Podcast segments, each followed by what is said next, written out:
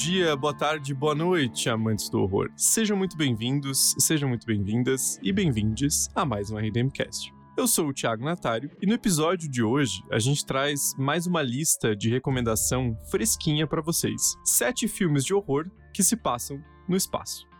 E flutuando aqui do meu lado, eu tenho ela, que ficaria revoltadíssima ao descobrir que o primeiro ser vivo encontrado fora da Terra foi batizado de Calvin Gabi Laroca. Calvin o Calvo. Desculpa, mas essa piada é a primeira coisa que veio na minha cabeça, gente. Obsessão com calvície? Não sei. Veremos. Calvin é de fuder, né? tipo, desculpa aí se tem, se tem algum Calvin nos escutando, não é pessoal, tá, cara? É só tipo, né? Podia ser um nome mais ficção científica, né? Uma coisa mais, mais chique. É, se tem algum Calvin nos escutando, teus pais se te sacanearam, não foi a gente, não. Bom, mas eu também tenho ele, que se enrolou em um papel alumínio para sobreviver ao frio congelante do espaço, tal qual o padre do balão, Gabriel Braga. e deu certo, né? Eu tô aqui super saudável. Eu provei que dá para viver no vácuo tranquilamente se você tiver uma amante espacial. É quase o Chuck do Better Call Saul ali, né? Tudo enroladinho. Inclusive, eu adoro essa teoria de que o padre do balão tá vivo flutuando em algum lugar por aí, né? Assim, é, inclusive, quando saíram aquelas novas imagens do telescópio Webb, eu fiquei procurando o padre do balão, né? Não... Acabei não encontrando. Vai que ele entrou em órbita.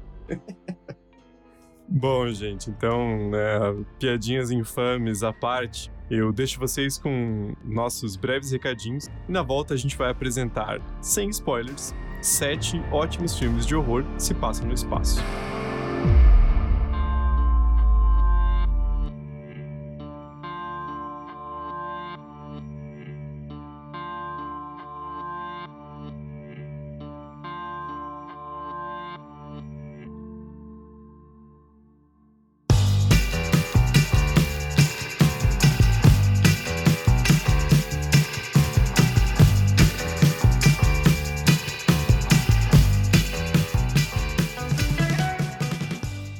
Gente, quero passar aqui um recadinho bem breve para vocês, que a gente definiu a data da nossa próxima live e ela acabou ficando mais pro fim do mês por questões de, de agenda. A gente teve uma, uma certa dificuldade para achar uma, uma data que fosse estar todo mundo disponível, né? E, e, enfim, é difícil conciliar três agendas diferentes, né? Então a gente acabou deixando ela pro dia 29 de julho, que é um sábado, e a gente vai fazer aquela já tradicional live sobre o que teve de melhor e pior no horror no primeiro semestre de 2023. Então dá aquela boa recapitulada em, nos principais filmes e séries da primeira parte do ano. Então já fica a dica para vocês irem preparando, né, assistindo os grandes lançamentos que, que faltam para a gente poder fazer a live no final do mês com bastante participação, interação e comentando tudo que rolou de mais grandioso né, no nosso gênero favorito nessa primeira metade do ano. Então é isso, gente. Eu vou é, avisando de novo nas próximas semanas para vocês deixarem marcado certinho na agenda. Mas então no sábado,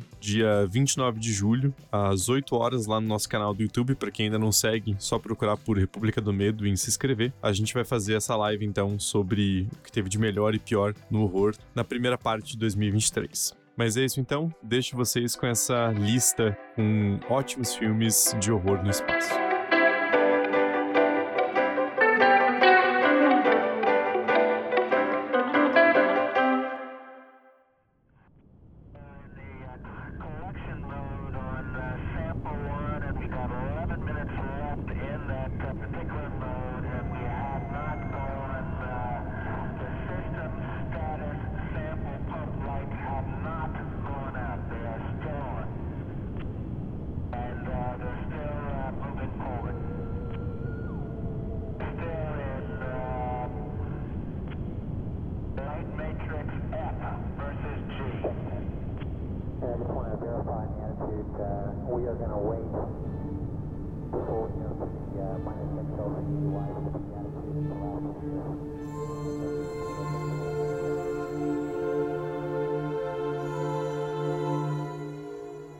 Gente, antes de, de entrar na lista em si, né, são sete filmes e eles vão estar listados aí na, na descrição para quem quiser acompanhar, mas a gente já chega neles. Eu acho importante dar um, um aviso que a gente vai tentar não prometo nada, mas a gente vai tentar não entrar muito em detalhes, né, da segunda metade dos filmes, a parte mais final ali, né, tentar evitar spoilers, porque alguns filmes são muito conhecidos, né, como Alien, né? Porque, tipo, não tinha como não pôr. Mas tem outros que são recomendações um pouquinho mais obscuras, assim. Então a gente vai, né, tentar evitar, ou pelo menos quando a gente for falar alguma coisa, né, mais específica sobre o final do filme, a gente dá um aviso antes, né? Porque a ideia é mais é, fazer uma, uma recomendação desses filmes selecionados. E antes de ir para a lista em si, eu vou colocar aqui as menções honrosas que a gente separou, porque, né, eu sei que vai ter gente que vai ficar ouvindo esperando, ah, mas aquele filme que eu gosto, não sei o que, eles não falaram. Então, para não criar essa, essa falsa expectativa, né, de que vai ter o, o, filme, eu já vou falar agora aqui alguns que, que acabaram ficando de fora da lista, né, pra gente não ter também uma, uma lista muito gigante, né. Bom, a primeira menção honrosa que eu coloquei aqui é o Solaris, de 1972. É, e assim, até poderia ter colocado na lista, mas eu não coloquei porque não, não é um filme de horror, né? Eu não assim, quis. É, é que tipo. Assim, resuma. Eu até poderia ter feito, mas eu não fiz, entendeu? E, gente, é a resposta mais simples para todos os problemas. Por que, que você não fez isso? Porque eu não quis. entendeu?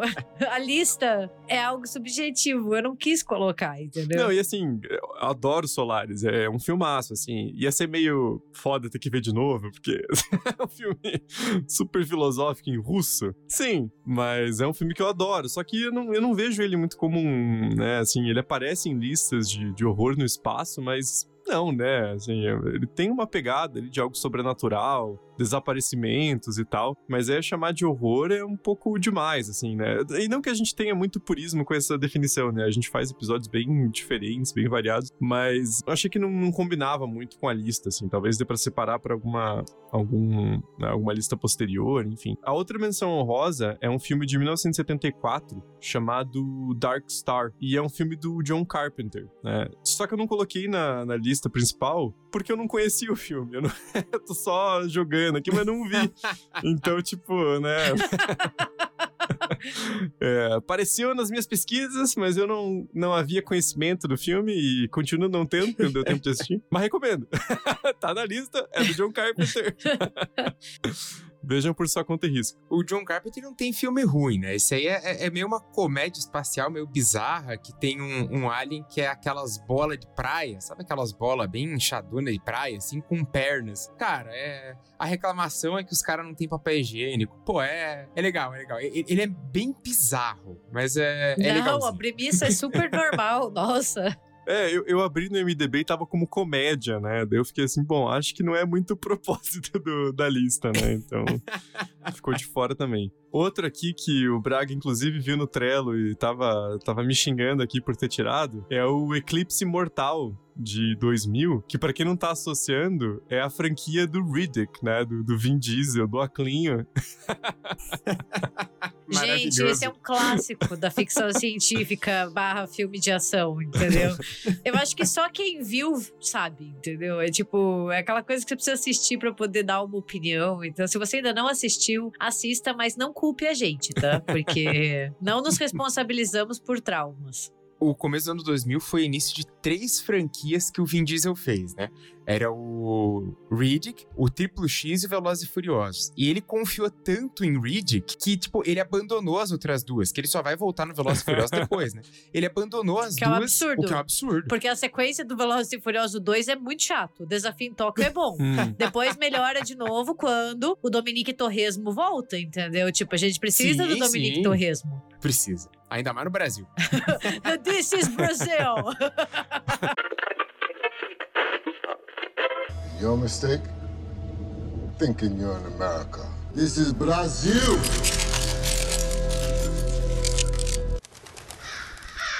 Fala o cara que mora nos Estados Unidos, né, velho? Isso é muito hipócrita, né, cara? Pô, aqui todo mundo tem arma, velho. Pô, você mora nos Estados Unidos, mano. Tomando teu cu. Aliás, o Desafio em Tóquio é basicamente um clássico cult, né? Um filme revisitado, assim, né? Era o patinho feio da franquia. É, se você rever, o Desafio em Tóquio é um um dos que melhor envelheceu. Eu não sei, porque tem alguns, acho que é o 2, que eles usam muita CG, daí fica uma merda, porque, tipo, não é corrida mesmo. E no desafio em Tóquio, eles voltam a usar um pouco mais de, de gente de verdade, tipo, dublê, né? Gente de verdade. é, dublê, mas é bom, pô, eu gosto. Eu e o Matheus, a gente fez uma maratona Velozes e Furiosos, daí a gente ficou fazendo o nosso ranking dos favoritos. E o Eclipse Mortal só não tá na lista porque eu, na verdade, lembro muito mais da sequência, né? Que é aquele mais no. Não, nem lembro o nome, mas foda a, a Batalha de Riddick. Né, que, é, que é mais no, no, deserto, é outra pegada, né? Eu não lembro muito do, do original, então eu acabei não, não colocando. E tem a animação, né? Tem o Batalha de Riddick é animação também, o, que ele dubla, daí o próprio Riddick, que são Acho que são uns quatro filmes no total, tirando os curtas, e tem um monte de coisa. Não querendo dizer nada, mas dá pra fazer um episódio, hein? Se a galera pedir aí no, nos comentários, a gente faz, porque é, Fácil. é uma, uma franquia galhofíssima que é muito boa, né? Assim.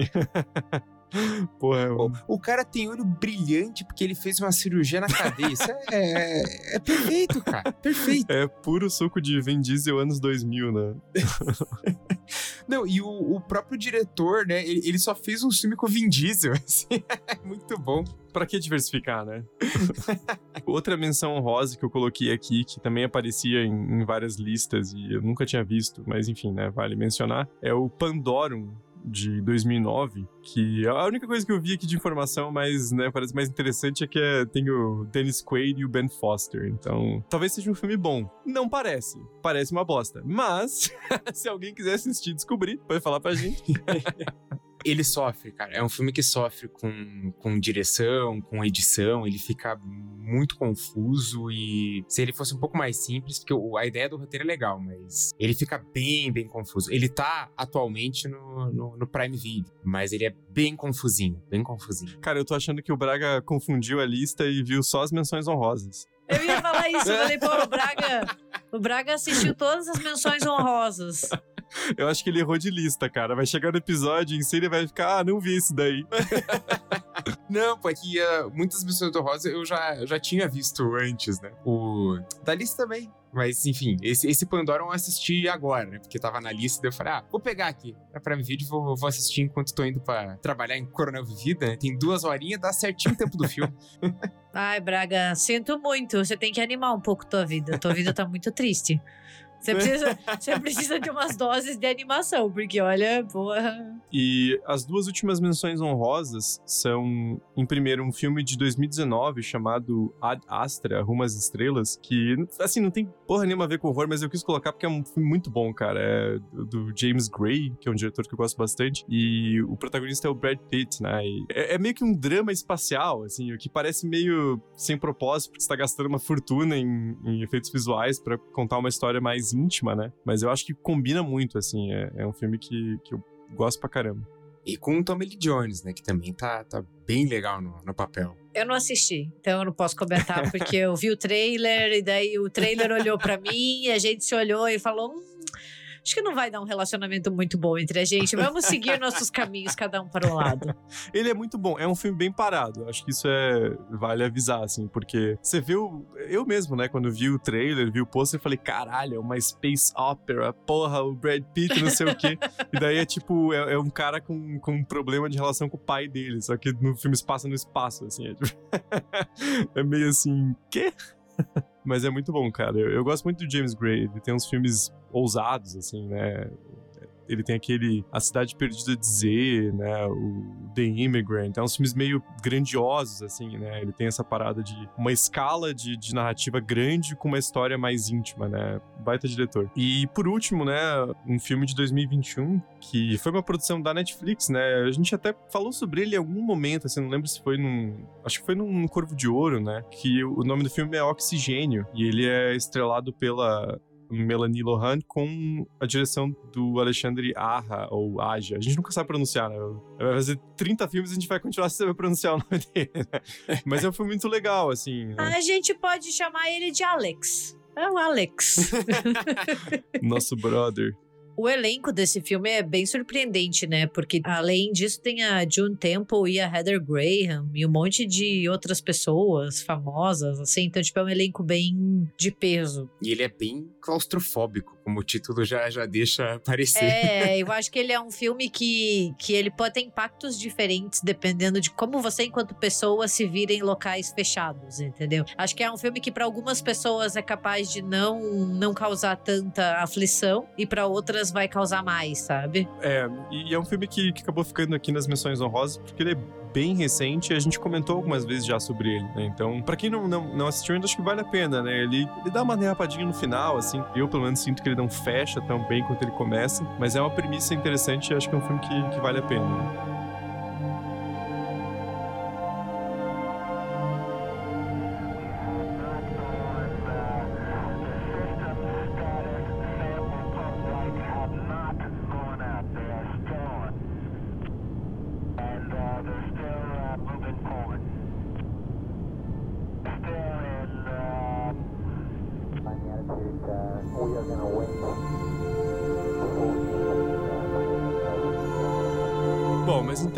Vamos pra lista de verdade, né? Quero ver se o Braga viu os filmes da... e não só da menção honrosa, né? Vamos fazer o primeiro teste aqui. O primeiro filme que eu trago aqui nessa, nessa lista é um filme de 1958 chamado Ameaça do Outro Mundo, né? O título original em inglês It, The Terror from Beyond Space. E, cara, não tem como fazer lista, assim, envolvendo mistura de sci-fi e horror sem colocar um filme charmoso dos anos 50, né? Porque, tipo, é impossível, assim, você vai acabar encontrando na pesquisa, né? Porque era uma coisa muito comum na, na época, assim, essa premissa bem maluca de ficção científica com alguma coisa de monstro, né? Essa ameaça oculta que vem de longe. Então, é, é uma combinação que foi explorada muitas vezes, né? O que eu acho interessante desse filme é que você sabe que ele é bem esse sci-fi dos anos 50. Você não precisa nem assistir ele. Basta você ver o título em inglês, que é tipo It, daí ele tem a exclamação. Isso é bem com esses anos 50, né? O terror do, do espaço, né? Tipo, The Terror from Beyond Space. E o pôster. Tipo, você bate o olho no pôster, você fala assim, tá, é um filme de sci-fi dos anos 50 que hoje em dia vai parecer um pouco duvidoso, mas ainda tem o seu charme, porque ele é muito fruto dessa época, né? E, e desse tipo de filme. E macacão de látex, né? Que dá todo um, um charme especial, assim, quando você vê a criatura, dá aquele. Olha que coisa assim, charmosa, para não dizer antiga. Não, e outra coisa, né? Um filme de 58, em preto e branco, é para economizar orçamento, né? Tipo, não tem assim. Sim. filme assim nos anos 50 e 60 que ainda opta pelo preto e branco é muito claramente para economizar. E isso é, é, é, só você pegar também a, a própria duração do filme, né? O filme tem cerca de 69 minutos e você vê também que é para economizar, né? Porque você gasta menos, né? Com cachê dos atores, com locação, né? O rolo de filme filme é mais curto, né? o que na época fazia muita diferença. Então ele tem muita cara desse filme de ficção científica B dos anos 50, né? Que eu acho maravilhoso, assim. É só bater o olho em, né, em imagens do filme, ele tem esse, esse charme muito grande, né? Por mais que. Eu sei que tem muita gente que não né, acaba torcendo um pouco o nariz para filme preto e branco, né? Mas eu acho que para esse tipo de história funciona muito bem, assim, né? Acaba diminuindo um pouco do efeito possível de tosquice, né, de algumas coisas. É, sabe que preto e branco tem uma tendência a envelhecer muito melhor do que filmes coloridos, porque eles mantêm o charme um pouco mais. Parece que os coloridos, eles ficam mais toscos, especialmente quando a gente fala de filmes B, ficção científica e horror, assim, porque daí a gente sabe que o orçamento é mais reduzido. A gente não tá falando de um orçamento grandão pra época, são orçamentos menores. Então, o preto e branco ele tem um charme, além disso, né? Mas tem essa coisa de envelhecer um pouquinho melhor. Gente, pensa o que ia ser esse filme colorido. Ia ser muito tosco e brega. Tipo, porque ele já é tosco e brega, mas no bom sentido. Mas ele ia ser o tosco e brega no sentido ruim, que é tipo, imagine o, o, o monstro colorido. Não. Não. Seria um episódio de Star Trek clássico, né? Que eu adoro, mas assim, eles vão para 50 mil planetas diferentes, é sempre a mesma locação, né? Tipo, é sempre uma terra meio vermelha, assim, né? Um, um... E a roupinha de látex, borracha Sim. ali, né? Prontinha. Um alienígena meio feio, né? Uma coisa meio monstruosa, assim. É... Isso quando eles não voltam pra, tipo assim, ah é uma versão da Terra nos anos 30, né? Esse planeta teve uma evolução que né, o colocou na versão da Terra nos anos 30. É muito bom. Eu adoro aquele que a Terra tá no século XVIII, porque demora tantos anos-luz para as luzes chegar lá e o cara fica observando a Terra de um, de um telescópio e dele acha que a Terra tá no século XVIII ainda. Pô, é sensacional, é sensacional. Mas o, o A do Mundo tem ainda essa pegada de que tudo se passa num ambiente só. Então é, é bem um filme barato, né? O mais, mais barato possível. Falou nele economizar rolo, agora tá o Nolan aí com o rolo de 200 quilos de, de Oppenheimer, que são poucos cinemas que vão conseguir passar porque é um negócio absurdo, né? Então é, é um filme bem econômico, mas direto. É, se o Nolan vai tomar um pau de Barbie na bilheteria, ele vai tomar com estilo, pelo menos, né? Mas o meu rolo de filme tinha 3 quilômetros, né? Sim. Mas é bem isso que o Braga falou, né? Eu vou dar um plot aqui para não, não ficar a discussão muito perdida, e daí eu a gente comenta mais umas coisinhas. Mas, né, o filme, como eu falei, ele foi feito em 1958, né? E a história se passa em 1973. Num futuro muito distante, né? é muito engraçado pensar isso, né? 73 já faz 50 anos, né? Então, assim, o futuro que o filme projeta, né, da humanidade chegando em Marte já, já né? Assim, já passou há muitos anos. Mas justamente acompanha a história né, da primeira missão tripulada a pousar em Marte, só que essa missão perde contato com a Terra. Uma equipe de resgate é mandada para Marte, mas apenas um tripulante é encontrado com vida, que é o coronel Edward Carruthers. Suspeito de ter assassinado seus companheiros, Carruthers afirma que na verdade foi uma forma de vida desconhecida a responsável pela morte dos outros tripulantes quando a nova nave tripulação tá indo em direção à Terra, eles mantêm o Carruthers sob supervisão, porque eles né, não acreditam na história que ele conta, mas sem eles suspeitarem, né, há uma criatura perigosa a bordo. Oh, snap!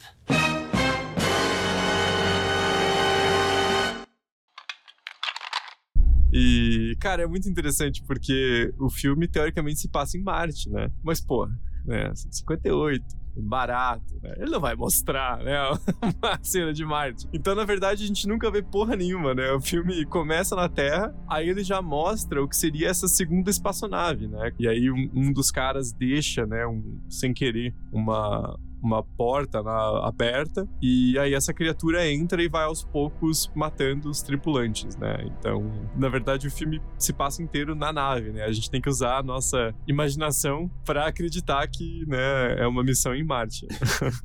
É, é muita coisa explicada, narração, né? Eles estão toda hora falando porque eles realmente não, não mostram lá muita, muita coisa tem algumas coisas interessantes, né, sobre o filme. É, primeiro que, pra época, assim, eu esperava que a criatura fosse ainda mais tosca, né? Como a gente comentou, o, o preto e branco dá uma disfarçada, né? Mas na verdade fica legal até, assim. Dá, dá pra você acreditar mais ou menos que é um, né, uma criatura alienígena. Até porque eles inventam toda uma mitologia, assim, né? Eles falam que a criatura, ela é como se fosse um vampiro, porque ela suga todos os líquidos do corpo das vítimas, né? E aí, né, como é que eles param a, a criatura? Eles têm que tirar a forma de, de suprimento, né? Que é os corpos humanos, né? Então, assim, tem uma premissa interessante, assim, né? Do porquê essa criatura tá, tá perseguindo os seres humanos na nave. Né? Só vou destacar que tem a cena em que eles simplesmente decidem enfrentar a criatura com uma bazuca dentro de uma nave espacial. Ah, vamos usar uma bazuca. o que que pode dar errado, né? Braga, tempos difíceis requerem medidas desesperadas, entendeu? Isso é tipo os Estados Unidos e a União Soviética construindo 20 mil ogivas nucleares cada um, né? É o nível de overkill do, do filme. Né? Vai dar merda? Vai! A gente se importa? Não! Vai explodir a nave? Vai, mas vai matar a criatura também. Tudo tem um ônus e um bônus, né? Mas só deixa eu trazer uma, uma informação aqui, porque o diretor, o Edward Cohn, ele assim, fez muitos e muitos filmes na carreira dele, né? Ele é o cara que trouxe pra gente o Cadáver Atômico, o Invasion of the Saucerman e A Maldição do Homem Sem Cara. ah, e A Bela e a Fera de 1962. Ele é um cara bem diversificado. Mas ele ficou muito famoso por fazer esses filmes de horror ficção espacial, sabe? E esse é a maldição do homem sem cara, segundo Braga, que é o Curse of the Faceless Man, ele foi distribuído como um double feature junto com a ameaça do outro mundo. Então faz sentido. Eles era você pagava o ingresso de um e assistia os dois, né? Então eles eram meio que uma dobradinha. Não, e né, assim, segundo o IMDb, né, teve uma vez que o John Carpenter tava passando esse filme em algum, algum canal, eu não lembro o nome agora, mas era uma coisa assim, um rerun, né, dos filmes clássicos de sci-fi dos anos 50. E dele falou que o filme foi rodado inteiro em seis dias, né, tipo... e você acredita, né, porque não tem muito, tem muita complexidade ali, né, você pega um monte de ator, coloca nas roupinhas parecendo meio espacial, assim, né, e coloca num estúdio ali que simula uma nave e bota a criatura de borracha perseguindo eles e fechou, né? Não, não, tem muito, muito segredo, assim, não tem nada muito complexo, né? E é justamente a ideia desses filmes serem feitos numa, num ritmo de produção maluco pra ir fazendo no cinema com double feature, e, enfim, né? Quanto mais melhor. Né? E só uma última coisa aqui, né? Vale a pena assistir o filme. Se não porque é maravilhoso, acho que por curiosidade mesmo, né? Uma, uma, uma espécie de um, uma vitrine para outra época, outra forma de, de, fazer filme. Mas eu não vou falar né, mais nada sobre é, a história, apesar de, assim, não tem muito segredo, né? Meio Assim, meio óbvio que acontece. Mas eu só acho muito engraçado que no final do, do filme, é meio como um, um, epílogo, assim, tem uma conferência, né, na, na Terra. O filme começa ali, né, é um membro ali da Casa Branca informando o público sobre os desenvolvimentos em Marte, né? E aí quando termina, assim, o filme corta de novo para essa conferência, e daí o cara tá dando um, né, um um report do que aconteceu e ele fala que, né, assim, eles não vão mais para Marte, todas as viagens foram interrompidas porque outro nome para Marte é morte. é, assim, não soa tão tosco em, inglês, né? Porque não tem essa coincidência de, de Marte e morte, mas é engraçado, assim, tipo, o filme tentando acabar com um tom drástico, assim, né? Tipo, nossa, lá só tem morte. Muito ótimo.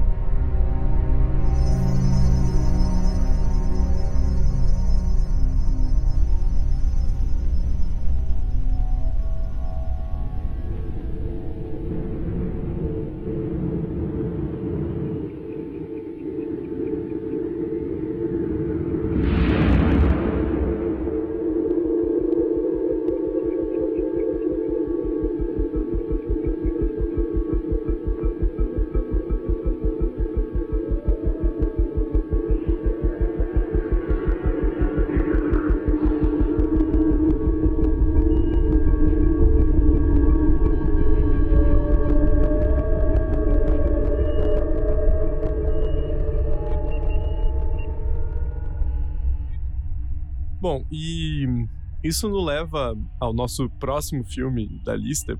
Que é uma escolha que, obviamente, ninguém estava prevendo, né? Assim, tipo, uau, estou chocada que esse filme está na lista. Cara, eu juro que eu não ia colocar. Porque eu falei, porra, toda vez, né, assim, já falamos 50 mil vezes. Mas é, é tipo, é impossível fazer uma lista de horror no espaço sem colocar Alien o Oitavo Passageiro. Que tem uma coisa interessante porque pesquisando, né, sobre o, o Ameaça do Outro Mundo, né, que é o filme que a gente falou anteriormente, se especula muito que ele serviu como inspiração pro Alien, né, pro roteiro original. E faz muito sentido, né, porque a premissa básica é a mesma, né? Claro que em 79 já tem outro avanço tecnológico, né? A, a criatura, por mais que aquela cena final, né, dele sendo ejetado para fora da nave é muito claramente uma, uma fantasia tosca, né? Mas no restante do filme, você consegue manter um, um mistério, uma ameaça maior em torno do, do xenomorfo, né? Mas ele aparentemente foi inspirado no, no filme de 58, né? Então tem essa coisa, assim, interessante dessa lista, que a gente tem um filme, o mais antigo aqui, né, de 58, que inspira Alien, e Alien depois vai inspirar basicamente todos os outros filmes da lista, né, porque acaba se tornando Sim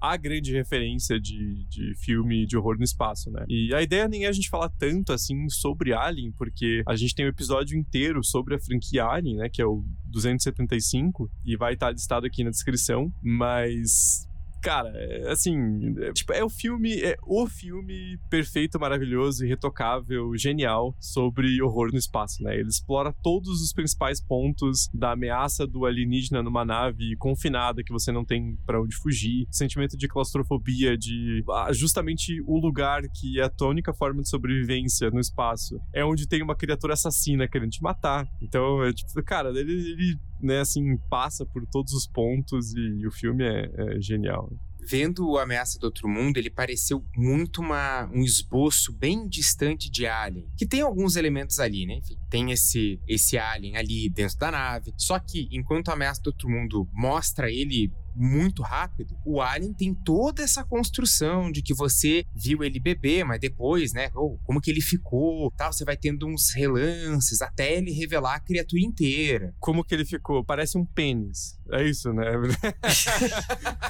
Porque é bem isso, assim. Não é nem disfarçado, né? você tem uma das coisas, pelo menos, que tá um pouco melhor em Alien já é a representação feminina, né? Que eu até esqueci de falar no Ameaça de Outro Mundo. As mulheres foram na, na nave só pra servir café ah, pros é caras, porque é, é, tipo o que elas fazem. Elas ficam lá servindo café e lavando louça. Daí você fica, cara, que isso? Que porra é essa? Por que, que tem as astronautas elas só ficam servindo café? Ali, pelo menos no Alien, já tá um pouquinho, um, um pouquinho melhor, né? Mas fica soando esse. Pelo menos influenciou na ideia, né? De tipo, ó, tem um alienígena dentro da nave, né? E, e como o John Carpenter, você falou, ele passou esse filme, né? Parece mesmo, né? Que ele tem essa, essa inspiração, só que assim, feito de uma forma uh, maravilhosa, maestral, né? Sem.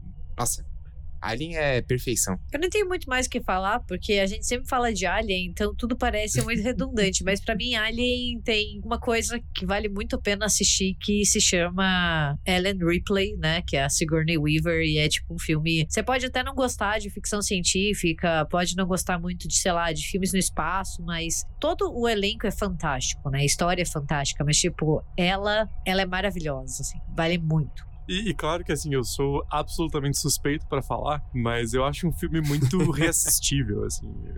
Ele não cansa, assim, porque ele tem uma, uma estrutura muito perfeitinha, assim, né? Da, da, da introdução daquele ser misterioso, que aí vai lá o imbecil e coloca a cara perto de um negócio alienígena que parece perigoso, né? Um ovo gigante. Fala, nossa, o que será que tem aqui? Né? Em todo filme da, da franquia Alien tem um imbecil que faz isso, né? Mas enfim.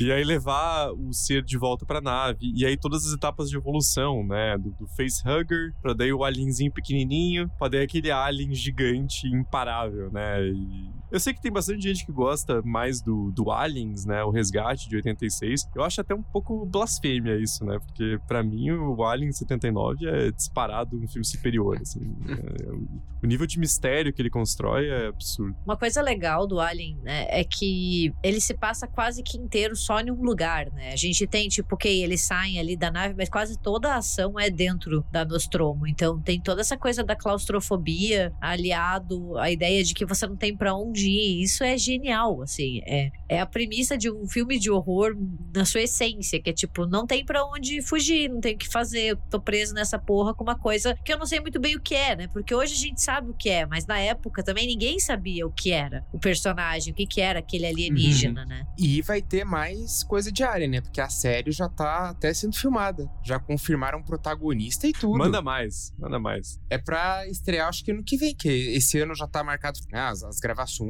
e tudo, então. E já tá bem. A última notícia que saiu foi de um mês atrás que eles confirmaram a protagonista. E agora já tá em ah, produção. Perfeito. Porque Ali, uma coisa, é uma franquia também que eles vão fazer filme até não poder mais, né? Porque é uma coisa muito reproduzível, assim, né? É, você pode se afastar ali da, da linha principal, né? Que acabou ficando. Né, o Ridley Scott ele, ele meteu meio um George Lucas que episódio 1, 2 e 3 ali no Prometheus, né? Tipo, Prometheus e Covenant, né? Vou contar a história de origem que ninguém perguntou, né? Que ninguém quer saber, assim, porra. Em vez de explorar outra coisa no mesmo universo, né? Enfim. Mas espero que a série vá pro outro lado, assim, né? Pra pegar uma coisa diferente, enfim. Acho uma propriedade muito interessante. O que vier para mim, já, já vou pelo menos estar tá curioso para conferir. E só reforçando que a gente gente tem o episódio, né, 275, que vocês podem ouvir comentários mais extensos sobre toda a franquia de Alien.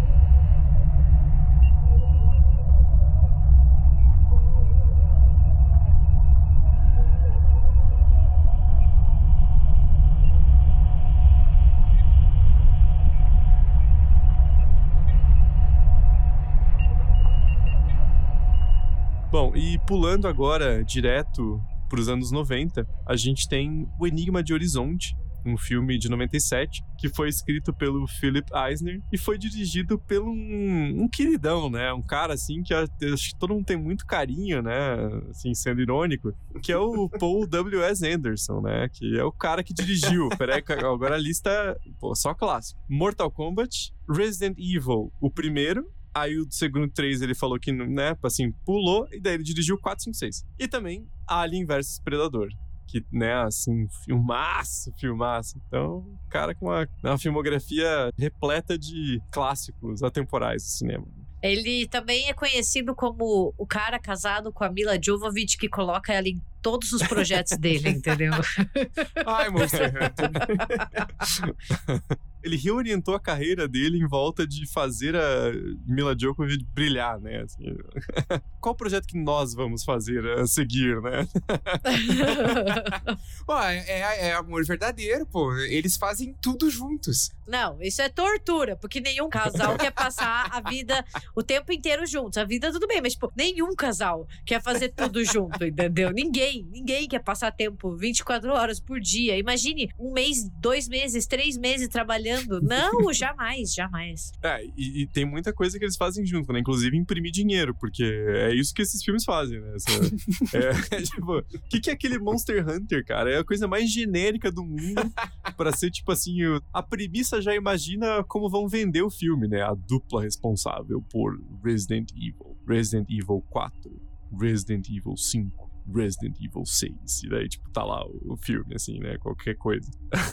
Mas o, o, o, Enigma do Horizonte, né? Na verdade, é um dos primeiros filmes do, do Paul W.S. Anderson, né? E, inclusive, ele era um, um, um, diretor bem desconhecido e isso acabou prejudicando ele com relação ao filme, né? Porque tem um. um depois a gente comenta mais, mas tem um, um, corte do filme, que era o corte inicial dele, que tinha 2 horas e 10 de filme, né? E aí o estúdio chegou e falou: não, não, não, essa porra não vai fazer dinheiro nenhum, você pode meter um corte aí de uma hora e quarenta no máximo na minha mesa amanhã, né? E daí ele fez o que deu, assim, né? Que o filme é bem mal montado, né? Porque, tipo assim, você vê é. que tá é. faltando umas partes ali, né? É, ele meio que, que foi uma tentativa do estúdio de colocar no calendário porque Titanic ia atrasar tipo, o Titanic não estava pronto, né? Obviamente, a gente tá falando do James Cameron com seus projetos megalomaníacos, né? Então, assim, era óbvio que não ia. E o estúdio falou: quer saber? A gente precisa de um filme. E aí, cara, novato, vai lá, faz as tuas mágicas e entrega o filme pra gente. Daí ele colocou, tá aqui, 130 minutos. Daí o estúdio falou: não, muito longo. De longo já basta o Titanic. Pode cortar que a gente precisa colocar outra coisa. Seu nome é Cameron? Não, né? Então corta essa bosta aí e faz uma hora e quarenta. o que é uma pena, porque assim, eu tenho um certo carinho por esse filme. E não é um carinho do tipo, uau, é uma obra-prima, que filme maravilhoso. Mas ele tem algumas coisas que são muito boas. E eu fico pensando que talvez ele merecesse é, mais carinho do estúdio. E talvez não fosse esse, esse flop tão grande, sabe?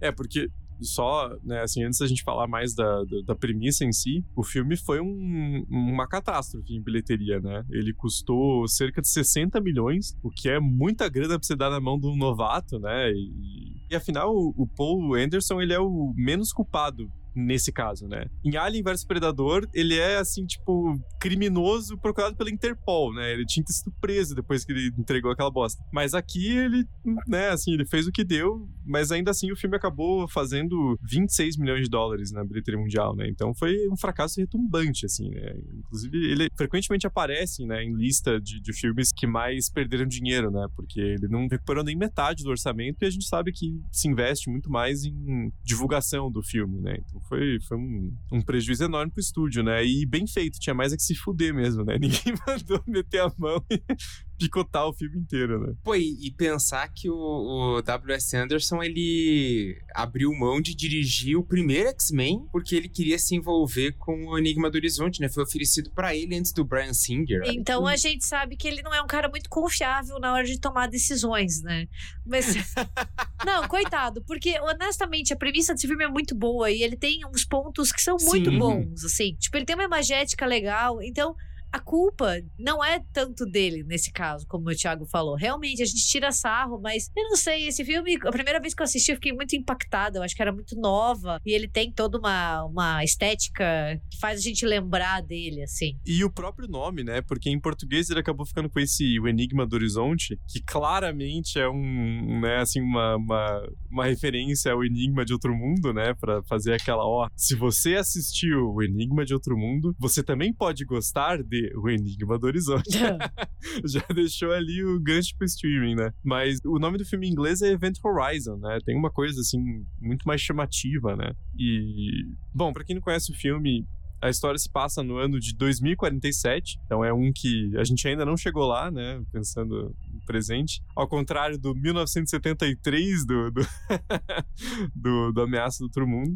E nesse universo, a gente acompanha uma missão de resgate que é liderada pelo, pelo Miller, que é interpretado pelo Lawrence Fishburne, né? Sempre uma, uma baita presença no, em filmes. E essa missão é enviada para investigar e recuperar uma nave que foi perdida sete anos antes, que é justamente a Event Horizon. E a bordo dessa nave de resgate está a tripulação do Miller, né? Um, um grupo meio paramilitar, assim, né? Você vê que eles são esse, esse grupo de resgate, mas eles estão com um, um cientista a bordo, né? Que é o Weir, interpretado pelo né, gigantesco, maravilhoso, incrível Sam Neill. E ele, na verdade, é um cientista que criou essa nave chamada Event Horizon, que tem uma tecnologia inovadora, extremamente perigosa, de dobrar o espaço-tempo, criando uma espécie de buraco de minhoca para viajar pelo espaço com, com um atalho, né, basicamente. E quando a tripulação dessa nave de resgate encontra a Event Horizon, eles descobrem um mistério fascinante e extremamente perigoso. Só um comentário aqui, né, que Nolan copiou na cara dura, porque em Interstellar ele vai explicar o buraco de minhoca e ele faz igualzinho o Sam Neill nesse filme, né? Ele faz tipo, é a mesma parada de pegar um papel dobrado. Tudo bem, é um jeito meio óbvio de explicar o buraco de minhoca. Mas ainda assim, né, porra? É, uma, isso aí é plágio, cara. Se não colocou na nota de rodapé, com a citação completa do autor, data de publicação e estúdio, é plágio. Eu gosto bastante desse filme. Eu acho que ele tem uma, uma pegada legal. Ver o Sam Neill é sempre bom. O Lawrence Fishburne tava numa pira de fazer um filme espacial, porque ele tá naquele A Esfera também, né? Ele, ele fez uns filmes meio ficção científica ali nesse, nesse começo dos anos 2000. Bom, próprio Matrix, né? Depois do, do, do, Matrix, ele fez é, um monte de ficção científica ali. Mas eu acho um filme bem interessante. E tem aquela teoria bizarra lá que coloca ele no mesmo universo do Hellraiser por conta da, da coisa do buraco negro e tal. Mas muita gente fala que Event Horizon, né, o, ou o Enigma do Horizonte, é Hellraiser no espaço, né? Tipo, tá bom, sim, sim. que depois a gente tem Hellraiser no espaço mesmo, tá, gente? Calma aí, calma aí que a franquia Hellraiser foi até lá. Mas, tipo, tem algumas coisas, assim, tipo, a ideia, né? Até mesmo a, a, estética em alguns momentos do filme lembra bastante Hellraiser. Não, mas é uma inspiração claríssima, né? Até admitida pelo próprio diretor, porque não tem como não, não ser, assim, né? É bem óbvio. Porque aquela máquina, né, central ali na nave, que eles chamam de gateway, né? Aquela espécie de portal, ele lembra muito o, o cubo do Hellraiser, né? Eles fizeram uma coisa meio em movimento, assim, né? Até ali o CGI é, é bem ruimzinho, né? Porque é, envelhece mal pra caralho o CGI dos anos 90. Mas é, visualmente é, é muito parecido, né? Quando tem aquelas cenas, né? E aí tentando não, não entrar em spoilers, mas tem umas certas cenas que mostra um lugar que eles chamam de inferno. Cara, aquilo é 115% Hellraiser, né? É, é inegável, assim, que tem uma referência muito forte no, no filme que tinha sido lançado em 87, né? É, e esse ano é para sair a série no, no Amazon Prime Video, né? Vai sair a série do Enigma do, do Horizonte. Ela tá em produção desde 2019. Caralho, velho. Tá coitada, tá amaldiçoada já. Os caras estão no espaço fazendo, velho? Cara, ela começou a ser produzida pela Paramount, não sei mais quem. Daí foi enrolando e tal. Daí tava para estrear era 19 de janeiro desse ano. Não estreou. Eu tentei procurar alguma coisa sobre. A última notícia que tem é de 27, 28 de março ali, dizendo que vai estrear em junho agora. Vamos ver. Ah, não, vai ser no Paramount Plus, né? Vai ser no, no Amazon, mas parece que vai. Sei lá, tem lugar dizendo que vai ser na Amazon, tem lugar dizendo que vai ser no Paramount Plus. Vamos ver. Se jogaram pra linha B, fodeu, né? É pra ser junho de 23. Vamos, vamos ver, vamos ver. Não sei se realmente vai sair, porque não tem nada assim dizendo que realmente vai vai estar, tá, né? Mas ia ser muito legal, porque o, o filme, ele tem uma ambientação muito interessante. E a história também, sabe? Eu acho que ele. Sabe, é, é, talvez um filme. Eu acho que não vai acontecer nunca, porque realmente ele foi um fracasso de bilheteria. Mas sabe um filme que talvez se caísse nas mãos certas se beneficiaria muito de um remake? E com o devido orçamento, né? Mentes criativas também, assim, que, que saibam o que estão fazendo. Não aqueles remakes só por, por remake, mas eu não sei, eu, eu, eu, tenho um carinho por esse filme. É difícil. Eu sei que ele não é maravilhoso, longe disso, mas ele tem coisas legais. Eu acho que vale a pena assistir, assim. E máximo você termina falando, é um ruim que é bom, sabe? Quero de novo, quero mais. É, vamos ver o que, que, eles vão fazer na série. Tomara que supra essa vontade de querer ver um pouco mais de, de Enigma do Horizonte. Espero que não seja uma, uma bomba. Até porque se criou até meio que um mito em torno dessa versão mais longa, né? Se, se especulou muito. Porque o filme é de 96 2007, né? Então, durante todo esse tempo se especulou, né, sobre quando que ia lançar o Director's Cut, né? Se fosse Ridley Scott, um mês depois do filme estar tá no cinema já tinha três Director's Cuts, assim, né? tá mais um, aqui duas cenas a mais que eu não tinha colocado na outra versão. Não, pera aí que tem outro. Mas, enfim, se especula. Só que esse corte ele tá meio que perdido, né? Porque, como eu falei, o Event Horizon foi um dos primeiros filmes do, do Paul W.S. Anderson e ele não, não conseguia bancar muito com o estúdio, né? Então, ele fez um corte de 2 horas e 10 que era muito mais violento, né? Ele tinha cenas muito mais gráficas. E aí eles fizeram aquelas audiências de teste e a galera ficou revoltada com o filme, assim, que porra é essa, né? Aí o estúdio falou, ó, picota essa porra aí e me entrega né, assim que possível. Como a Gabi falou, eles estavam querendo cobrir ali o adiamento de Titanic, né? Então ele teve que fazer meio na pressa. E você vê isso no filme, né? Porque não é aquela coisa assim que prejudica só porque tá com cenas de violência removidas, né? Porque até aí tudo bem. Só que você vê que o filme tá com umas partes faltando, né? Ele fica meio picotado, assim. O personagem tá num lugar, aparece no outro. Aí tem meio que um plot twist ali que é super corrido, assim, né? Ele fica. É, é um filme que acaba ficando confuso mesmo, né? Você não, não consegue consegue saber muito bem o que tá acontecendo porque visivelmente tá com cenas faltando, né? Mas ficou essa coisa, né, de pô, quando é que vai vir a, a versão do diretor? Só que essa versão foi perdida, né? Até em 2012 teve uma notícia de que o produtor do, do filme, né, um, um cara chamado Lloyd Levin, ele achou uma fita de VHS com o corte do diretor. Só que, cara, fita de VHS que ficou armazenada ali 25 anos, não tem como salvar, assim, né? Não dá.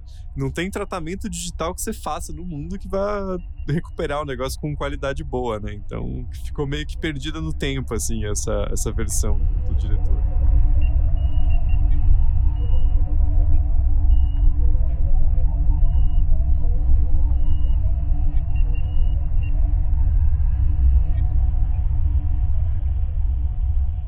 Dez anos mais tarde, indo agora para o nosso quarto filme na lista, a gente tem Sunshine, Alerta Solar, que é um filme escrito pelo Alex Garland, né? Que a gente inclusive comentou no, no episódio que a gente fez, o embate entre o Ex Machina e o Aniquilação, que o Alex Garland tinha um, né, um, início da carreira dele mais focado em roteiro, né? E ele escreveu o Extermínio também e o próprio Sunshine, que foi dirigido pelo Danny Boyle, que, cara, parece uma combinação muito bizarra, assim, né? Você pegar um roteiro de ficção científica e dar na mão do cara de Transporting, né? Aí o que, que ele fez? Ele fez um filme doidão, né? Eu, Assim. É, é. Talvez essa lista ela tenha que ser renomeada. A gente tira Alien e alguns, tipo Horror no Espaço. Filmes que floparam na bilheteria. Fit, O Enigma do Horizonte e Sunshine, Alerta Solar. É. Porque o filme, ele foi um também. Eu não entendo a carreira do, do Danny Boyle. É Transporting, Sunshine, daí o cara manda um extermínio e um Quem Quer Ser um Milionário. Assim. Que cara, isso? ele é eclético. Quando pergunta perguntam pra ele assim: Ô, Danny Boy, o que, que você gosta de escutar? Ele fala: Eu sou eclético. Meu, meu. Sabe aquela pessoa que responde: Eu sou eclético. O que você gosta de fazer de filme? Eu sou eclético, cara. Gosto de tudo um pouco, entendeu? E aquele, aquele Steve Jobs de 2015 é dele também, roteiro do Aaron Sorkin. tipo, nada a ver, cara. Nada a ver, nada a ver. E o Danny Boyle, né? O cara é diversificado, né? O que aparecer ele tá fazendo, né? Parece o, o Ridley Scott também, né? Que faz uns filmes assim, tipo, o cara lança Casa Gucci e Último Duelo no mesmo ano, assim. Porra, já tempo também pra promover os filmes, né? Com a idade que ele tá. Mas enfim, e a Gabi já comentou, né, que o filme foi um, um fracasso de bilheteria absurdo, né? E geralmente são filmes caros, né? Porque você tem um investimento de CGI grande ali, né? Pra construir as cenas no espaço, né? E acaba é, frequentemente resultando em fracasso de bilheteria. Mas é um pouco surpreendente porque você pegando o elenco do filme, claro que hoje em dia tem algo maior, porque também tem o. A gente sabe que esses atores e atrizes fizeram depois, né? Mas você pega ali, cara, tem o Killian Murphy, que é o senhor Peaky Blinder, né? Tem a Rose Byrne, Chris Evans, Capitão América em pessoa, Michelle Yeoh, Benedict Wong, e o Hiroyuki Sanada, que, assim, por nome, talvez, né, não, não, a gente não associe muito, mas é um ator japonês famosíssimo, né? Ele é um dos personagens principais no, no Chamado, né? No, no, Ringo original. E, cara, assim, vários outros filmes, né? Um, talvez o nome não tanto, mas é um rosto muito reconhecível, né? E, assim, o filme foi catástrofe, né? custou uma puta grana e arrecadação baixíssima, né? Então é, foi uma, uma grande perda pro estúdio, né? Cara, eu assisti a primeira vez agora, né, por episódio. E eu tinha muita expectativa, porque, sabe, eu tinha visto pôster e tal. Falei, pô, deve ser um negócio legal. E eu me decepcionei Porra, Braga. Bastante, eu vou, eu vou dizer. Você não tem credibilidade para dizer que você não gostou de alguma coisa. Você gosta de umas merda aí, daí agora esse, eu, eu tô sentindo que você tá perseguindo o Thiago só porque ele escolheu esse filme e você decidiu que agora você vai ser crítico de cinema. O cara começou o episódio falando bem do filme de Riddick, que beleza, é legal, é legal, mas é uma bosta, né, velho? É legal. Aí ele veio meter dedo aqui no Sunshine, falar que esperava muito. Ah, cara, peraí, pô. Não é que o, o problema do Sunshine, para mim, foi: o roteiro é muito legal. Só que a direção é uma confusão. Ele tem muito daquela pira dos anos 90 e 2000, de uns cortes muito rápidos. E daí fica aquela câmera tremendo. Você fica, cara, o que, que tá rolando? E o terceiro ato é uma bagunça completa, né? Você não, não consegue entender o que, que tá rolando. É uma, é uma confusão, assim, muito grande. Uns ângulos estranhos, uns, cortes mal feitos. O terceiro ato eu achei muito bagunçado. Nesse quesito eu vou concordar com porque realmente eu acho o terceiro ato tem um certo ponto de virada ali que você fica assim. Hum... Tô sentindo esse filme descarrilhando, né? Acho que não tá ficando legal, né? Mas pô, a premissa é genial, assim. É... Só para explicar rapidinho, o filme se passa em 2057, né? Então, é, em relação a, ao lançamento, é 50 anos né, em direção ao futuro. E no universo do filme, não tem muita explicação, mas é mais assim aquele conceito grandioso de sci-fi que tá lá, você aceita e fechou. E no universo do filme, o Sol é uma estrela moribunda, né? Tem até uma, uma explicação teórica para isso em, em, física, mas é um, uma espécie de uma partícula que meio que barra, né, o, ah, cara, puta, não sei. Eu, eu, era muito ruim em física no ensino médio, então assim. Mas tem uma certa explicação lá que os caras dão que faz sentido. Eu era melhor em física do que em eu química. Era uma bosta nos química dois. eu era péssima. não, eu também era uma merda nas duas, mas assim, tipo, eu sempre imaginei que se eu morresse e ficasse presa no inferno, eu ia ficar presa numa aula de química. Porque nada fazia sentido para mim, entendeu? Mas enfim, eu só precisava fazer esse disclaimer. Eu lembro do, do meu professor do, do, ensino médio de química pegando a prova da federal do ano e falando: Cara, essas nove questões aqui dadas, facinho. E eu acertei uma. e eu assim, porra, eu sou burro então. Imagine, gente, eu, eu saí há uns 15 anos do ensino médio já, né? E eu lembro até hoje de uma grade horária que eu tinha no segundo ano do médio, que era quinta-feira. Eu tinha duas aulas de matemática e duas aulas de química. era o meu inferno pessoal aquilo lá. Vocês não entendem? Quinta-feira eu tinha vontade de morrer. E isso é ruim pro professor também, viu? Eu vou dizer que às vezes você pega assim, você pega o, horário dos alunos e fala, puta, coitados, mas eu tenho que dar essas aulas aqui fazer o quê, né? não, gente, eu nunca entendi. Para mim nunca fez sentido. Eu não conseguia visualizar as coisas. Até hoje eu não consigo, entendeu? Então. Mas enfim, assim, dizem que tem uma explicação ali, né? Porque não é aquela coisa do sol tá morrendo, que é aquela coisa que a gente vê no colégio, fica desesperado. Aí o professor fala, ah, mas é daqui a 5 bilhões de anos. Fala, ah, então tá bom, foda-se. Pô, eu tô, vou estar morto enterrado há muito tempo, né? Mas é uma coisa que meio que impede os, os raios solares chegarem na Terra, né? Então, a Terra tá meio que num, num, numa nova era glacial, assim, né? Mesmo a Austrália, por exemplo, tá submergida por neve, né? Então, é um, uma, uma ameaça enorme para todas as formas de vida na Terra. E aí, nesse período, eles é, o, o, mundo se une num esforço, né, com vários países e monta uma equipe de astronautas a bordo de uma nave chamada Ícaro, né, e é referência claríssima à mitologia grega, mas que é uma nave que é enviada em direção ao Sol, carregando uma carga que pode criar uma explosão né, capaz de, de meio que reiniciar o Sol. Né? Só que essa missão se perde e uma nova expedição é formada, a Ícaro 2, né? Porque, pô, já, fez, já usei uma referência, né? Mas não tem outra, porra.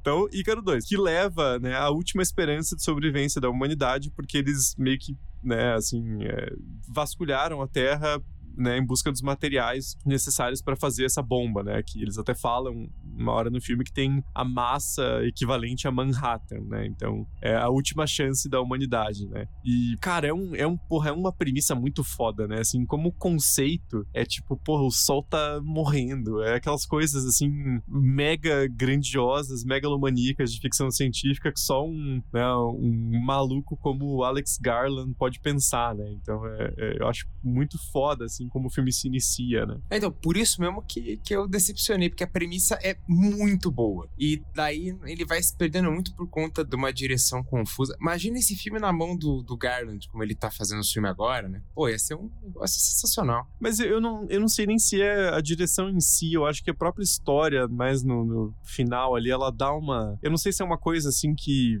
né? Como você está dizendo, é um conceito que no papel é muito legal e na hora de traduzir visualmente fica meio, né? Não, não encaixa muito. Não sei se é uma coisa assim que mexeram no roteiro original do Alex Garland ou, né? Mesmo na época ali não, não, não ficou tão refinado assim, né? Mas o filme tem uns, uns pontos muito interessantes. Eu, eu assim recomendo muito para quem não, não assistiu, apesar do final realmente não ser dos melhores, mas a interação entre os tripulantes da nave é muito maravilhosa, né? Porque eles são um grupo muito diverso, né? Então você tem o capitão, você tem o chefe de comunicações, tem o piloto, tem um cara que é psicólogo, tem um físico. Então, eles têm funções diferentes e os personagens realmente refletem isso, né? Não é aquela coisa assim que eles falam a função deles e tipo, não interfere em nada na trama, né? Assim, é uma coisa que o, o cara, por exemplo, que é interpretado pelo Chris Evans, né? O Mace, ele é o mecânico. Assim, mecânico parece que, tipo, o Paulão, né? Do, ele vai lá com a chave de fenda. tipo, ele é assim, né? Mas mais ligado a reparos, né? Naquela nave. Então, ele é um cara mais prático, né? E ele entra em conflito com o personagem do Killian Murphy, que é um físico teórico, né? Que é um cara que, tipo, eles acham que a parada vai funcionar, mas é tudo teoria, né? Eles não têm como ter certeza até soltarem a porra da bomba no, no sol, né? Então, isso vai criando conflitos na nave, né? E aí tem uns dilemas morais muito interessantes, né? Porque eles estão indo em uma rota nova em direção ao Sol, eles não estão nem ligando para Ícaro original, né? Não é a missão deles, só que eles interceptam um sinal de socorro, né? E aí tem um debate inteiro, assim, uma cena extensa, né? Se eles devem ou não ir até a nave. E eu acho uma cena muito foda, cara, porque tem pontos muito válidos pros dois lados, né? Não, não é aquela coisa de filme assim que, ah, mas esse aqui é o nosso herói o que ele falou, então você tem que concordar e é isso, né? Tem uma argumentação realmente muito muito forte ali, né? Porque tem uns benefícios práticos, então tem essas complexidades, assim, né? Um dos principais problemas do filme é que a reserva de oxigênio começa a acabar na nave. E aí, tipo assim, ah, a gente tem oxigênio para nove pessoas que vai durar dois dias. Mas se tiver quatro pessoas, não querendo dizer nada, mas se tiver menos pessoas, tem mais oxigênio. Né?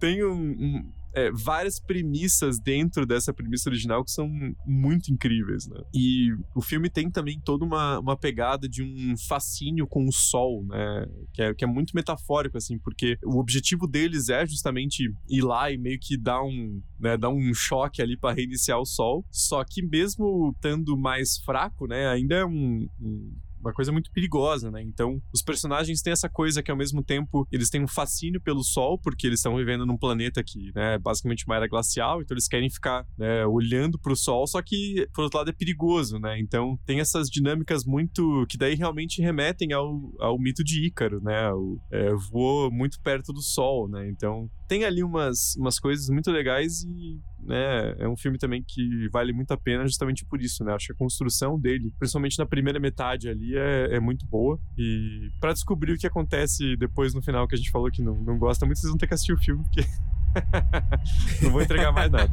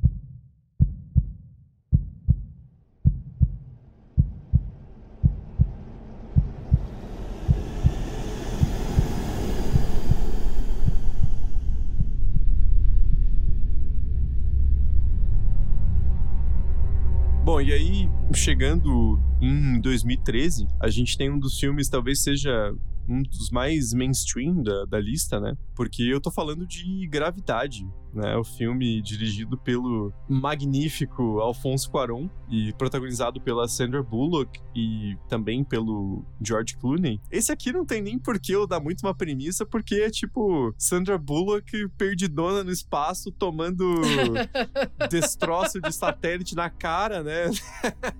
e tentando fugir, e toma ele mais destroço de satélite na cara, e meu Deus, cadê o George Clooney? E é isso o filme, né? Porque é, é tipo um filme que você fica sem fôlego assistindo, né? Pô, é um filmaço e me impressiona muito o ritmo desse filme, porque ele é muito rápido. Porque não para de acontecer coisa. É toda hora, assim, é coisa atrás de coisa, e daí puxa ação, puxa mais um negócio.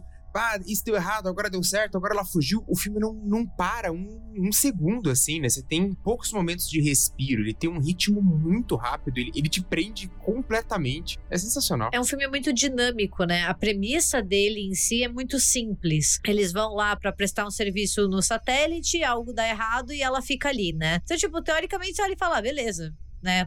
A gente já viu isso algumas vezes na TV e no cinema. Mas, cara, o filme é muito bom. Ele, ele não é o mesmo. Você fica o tempo inteiro ali, ligadaço, e você quer saber o que tá acontecendo. E as atuações, tipo, é um elenco bem reduzido. Mas, nossa, a Sandra Bullock tá sensacional. Ela tá incrível. Ela carrega o filme de uma maneira. Não, cara, e os efeitos visuais? Meu, parece um filme que foi feito ontem, cara. Você não disse que ele tem 10 anos, né? O que mostra que efeito visual não é só a tecnologia, né? É o cuidado que você tem, é o planejamento. É você não querer que a galera faça o trabalho de 100 dias em 4, né? Pra uma série da Disney, né? E tipo, ah, lança aí e foda-se, né? Vai do jeito que dá. Tem todo um trabalho de produção, de pós-produção e... Porque é diferente dos outros da lista, né? Que são mais no espaço mais distante, né? Gravidade, ele passa inteiro na órbita da Terra, né? Então tá lá a Sandra Bullock, né? Tomando, né? Destroço de satélite na cara. Você fica, nossa, olha ali a América do Sul. Deixa eu ver se eu consigo identificar tal país. Né? é muito mais perto, né? Então é, gera essa sensação, assim, de, de, de proximidade da Terra e Puta, cara, de novo, os efeitos visuais desse filme são incríveis, assim, é, é de cair o queixo, né? É absurdo, absurdo. As cenas de gravidade zero são perfeitas. É muito real aquilo, né? Eles realmente parece tão sem aquele peso, né? Tão flutuando. O espaço é lindo, é tudo muito bem construído. Até os destroços são bonitos, né?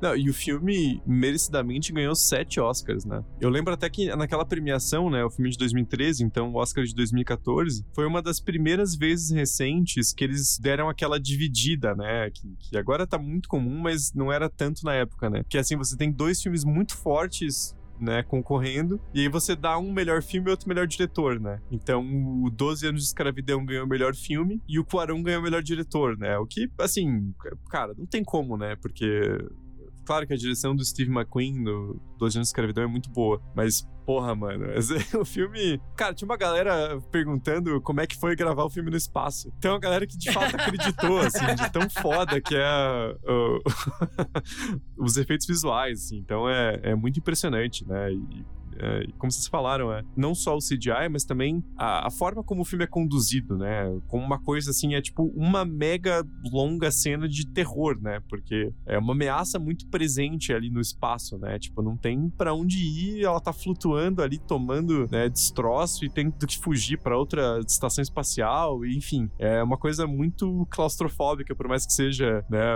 assim, uma imensidão infinita do espaço, né? Essa contraposição é muito foda do filme.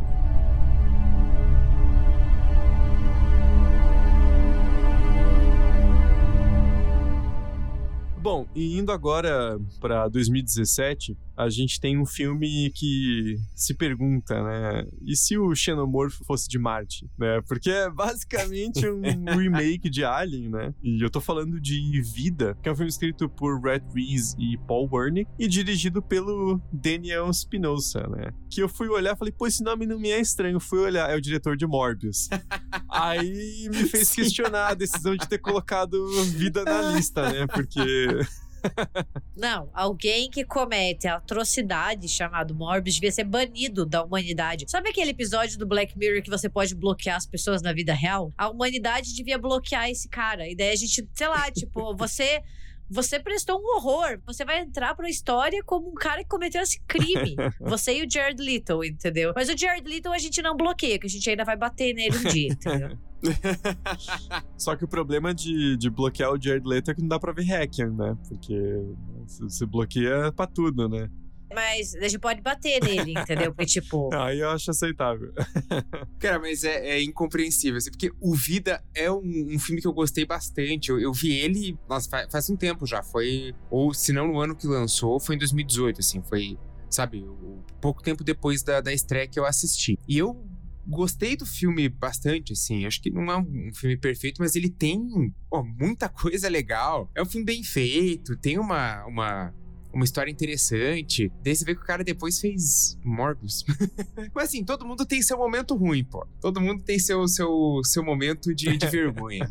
todo mundo tem que pagar a conta, né? O, a fatura do cartão estourada chega para todo mundo, né?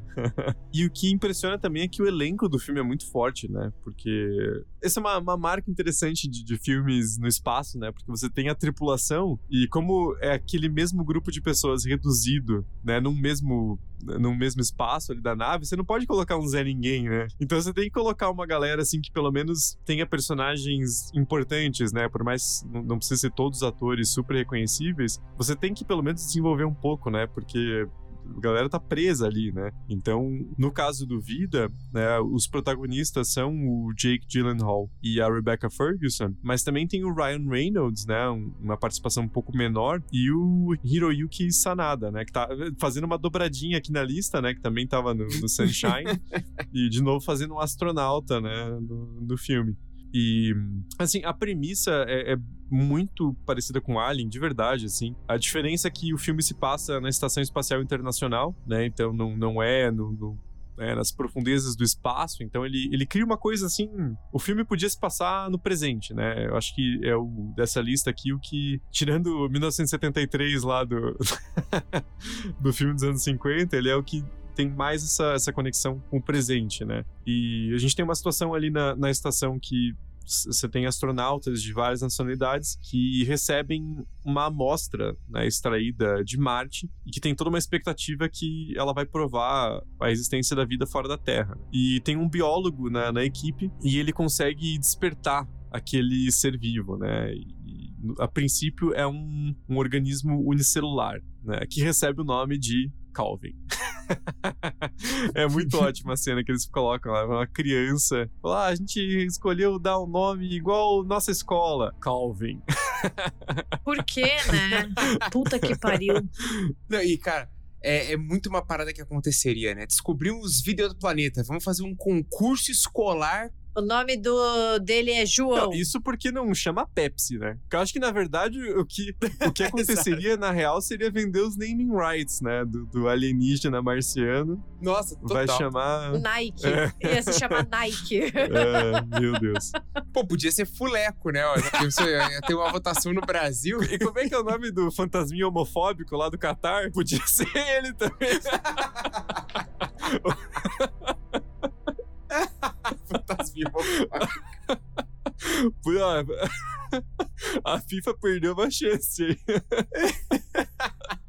Mas então, né, o- os cientistas continuam a pesquisa, só que tem uma, uma coisa ali, um, um twist, né, que eles não esperam, que o Calvin, ele tá numa fase de evolução muito acelerada, né, então ele começa como um organismo unicelular, mas aos poucos ele já vai virando um, um ser ainda pequeno, mas cada vez crescendo, crescendo, até que ele se torna uma ameaça imparável, né, então é, é muito difícil não pensar em Alien, mas acho que a execução é bem diferente, né, é um filme mais rápido, ele tem cerca de uma hora e meia, né, então ele é um filme mais veloz e é mais contido na estação espacial, né? Porque o, trabalho da Rebecca Ferguson ali, ela trabalha no, no CDC, né? No, no Centro de, de Controle e Prevenção de Doenças. Então, o trabalho dela é impedir a qualquer custo que, se houver algum perigo, ele chegue na Terra, né? Então tem essa, essa dramaticidade adicional ali de, de ser na órbita da Terra, né? Então, é um filme que, claro, ele não é perfeito, né? Eu acho que ele é outro que, chegando no final, ele se perde um pouco, assim, tem um certo evento ali no, no segundo pro terceiro ato que eu acho que o filme dá uma desandada. Mas, puta, o começo, cara, a abertura é um plano sequência lindíssima, assim, de uns oito minutos, apresentando todos os personagens, e aí o personagem do Ryan Reynolds tentando pegar o, a, a cápsula, né, que desviou do, do, do curso correto, e ele vai com uma, um braço mecânico pra tentar segurar. Aí você fala, caralho, essa porra vai bater na nave. E aí você tem toda a tensão dos personagens, né? Você já é introduzido ali as dinâmicas, as funções. Então, puta, eu acho que só o começo do filme já, já vale qualquer errinho que ele tenha mais pro final, porque é muito bom mesmo. É, maravilhoso. Eu lembro que a única coisa que me. Não que incomodou, mas é só aquela coisa que fica. Ah, foi o tanto de coisa que tem que dar errado, ou erro que eles têm que cometer pra história andar, sabe? Acho que deu uma pequena exagerada, assim, que às vezes eles cometem uns erros muito, muito amadores, ou é muita coisa dando errado O junta. Braga, o profissional, falando: se eu estivesse lá, eu faria muito diferente. Tinha matado essa porra no, no começo, né? Mata quando é pequeno, que daí não vira ameaça, né? Mas, pô, ele tem cenas maravilhosas. Quando o Alien começa a atacar, tem uma em específico, quando ele ainda tá uma, uma coisa ali meio in- indefinida, né? Ele, ele não, não é humanoide ainda, que ele ataca um cara e é uma cena maravilhosa. assim. É, é muito legal. Enfim, é- essa violência do Alien, o, o jeito como ele ataca as pessoas e como ele vai se desenvolvendo, eu acho bem interessante as mudanças que ele tem, pegando exatamente esse, essa coisa de uma evolução muito acelerada, né? Eu acho isso bem interessante. Eu não dava nada por esse filme, pra ser bem sincera. Não sei, assim, tipo, sabe aquele filme que você olha e você fala, ah, ok, e cara, eu achei ele muito melhor do que eu esperava. Eu assisti recentemente pra gente gravar e eu achei, tipo, muito bom. Ele, ele cumpre muito a função, assim, de ser um bom entretenimento, ele deixa a gente querendo ali saber o que tá acontecendo, ele é dinâmico. Eu, eu gostei, valeu a pena. Eu acho que o, o mais legal é acompanhar a digievolução do, do ser alienígena, né? É, sim. Ele, ele, tipo, tem uma- umas evoluções ali. E que, na verdade, assim, se você vai fazer meio que um remake de Alien, né? Porque, ser honesto, né? É um remake de Alien. O que, que você faz que a tecnologia de hoje permite que não permitia em 79? É o design da criatura, né? Usando um CGI muito bem colocado ali, que torna a criatura muito ameaçadora, né? Porque isso é um problema que o próprio Ridley Scott teve no Covenant, né? Que ele quer mostrar o Alien de perto com CGI, só que, cara, foi feito, né, na, em 79, porque a solução que você tinha era meter um cara de roupinha e com a cabeça, né, que parece um pênis, né? Assim, não tem é um meio humanoide e, tipo, você cria ameaça com close-up, né? Com uma puta, um puta trabalho de direção. Se você mostra o troço de longe né, correndo. É muito tosco, né? Então, é uma coisa que não, não tem cabimento fazer o Alien, né, desse jeito, assim, o xenomorfo, né? Mas esse, é, esse ser do Vida, ele faz muito sentido, né? Porque ele tem toda uma coisa, assim... Porra, ele, ele é um ser espacial, ele vai ficar andando na nave, né? Ele flutua, ele tem toda uma movimentação super veloz, né? Ele já é ameaçador quando é pequeno, quando ele vai crescendo, vira uma, um negócio imparável, assim. Então, é, essa ameaça é muito bem construída, né? O design da criatura em si é, é, é fantástico, né? É uma pena só que o filme se perde um pouco no final, né? Inclusive o final, final, não vou falar, obviamente, né? Porque a gente tá se mantendo fiel sem spoilers, né? Tô até orgulhoso de nós mesmos. Mas tem uma parada que acontece, assim, que é meio que um plot twist, mas é muito trapaça, cara. Porque o filme não é aquela coisa assim que acontece e você fica tipo, caralho, eu não vi que isso acontecer. Ele te engana, né? É meio, é, é meio sujo, assim. Ele te dá muito a entender que é uma coisa, daí ele, tipo, fala, ah, foda-se, na verdade era outra, você é burro. E toma aqui o, o final. Porra, cara, isso não, não vale isso, né? Então, ele quebra as regras um pouco, né? Mas só por aquele começo ali, primeira metade, com né, a criatura agindo, já, já faz valer o filme inteiro.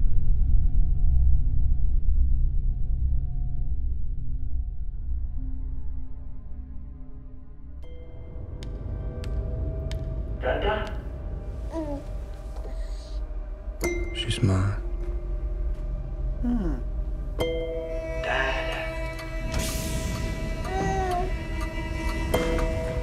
hers.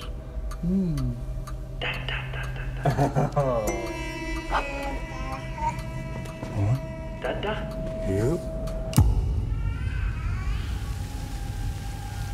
We were scum. Trash. Refuse that didn't fit into the system. Until someone had the bright idea of recycling us to serve science.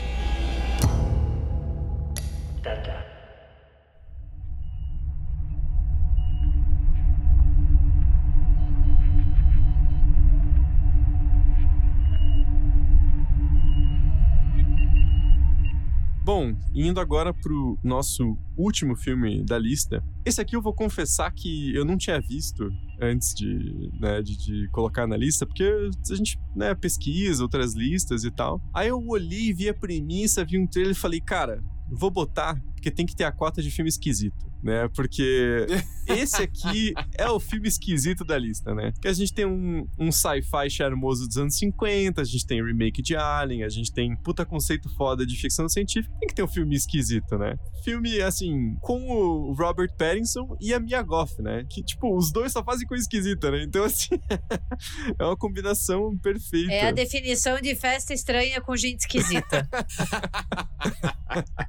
é o Batman e a Pearl, né?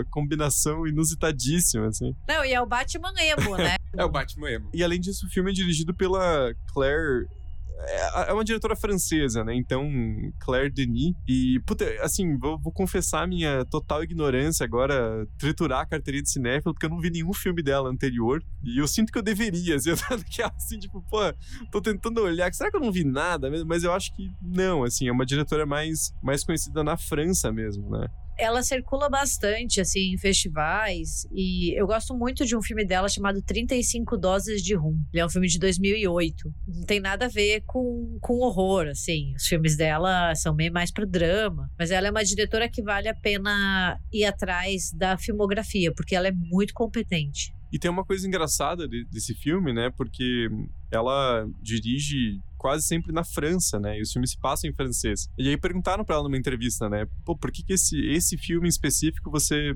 fez com, com atores britânicos ou estadunidenses em inglês? Ela falou, cara, porque é, é inimaginável pensar um filme se passa no espaço não ser ou em inglês ou em russo. Achei muito fascinante essa resposta, cara, porque porra, faz muito sentido. Claro que tem muito de, de propaganda ali, né? A gente tem grupos de, de astronautas de, de inúmeras nacionalidades, né? Como os outros filmes da lista mostram, né? Mas você fazer um filme inteiro no espaço com uma premissa sci-fi é estranho não ser justamente em inglês ou em russo, né? Tipo, é difícil fugir da corrida espacial, né? Então, achei uma, uma, uma resposta muito interessante, né? Só quero fazer um parênteses que eu lembrei de outro filme dela, que chama Desejo e Obsessão. Em inglês chama Trouble Every Day, que é com o Vincent Gallo, né? A Wikipédia, ela define o filme como um filme de horror erótico. Mas é, porque eu falei, falei que ela não, não tem muito contato com o horror e eu me enganei, assim. Ela é uma diretora muito massa, assim, para quem tá querendo se aventurar e conhecer mais mulheres é, dirigindo, ela é um dos nomes grandes, Uhum. assim. Não, eu, eu tô anotando aqui pra assistir depois, porque eu, eu fui olhar e falei. Falou em horror erótico, o Thiago já. Opa! Ah, Cronenberg.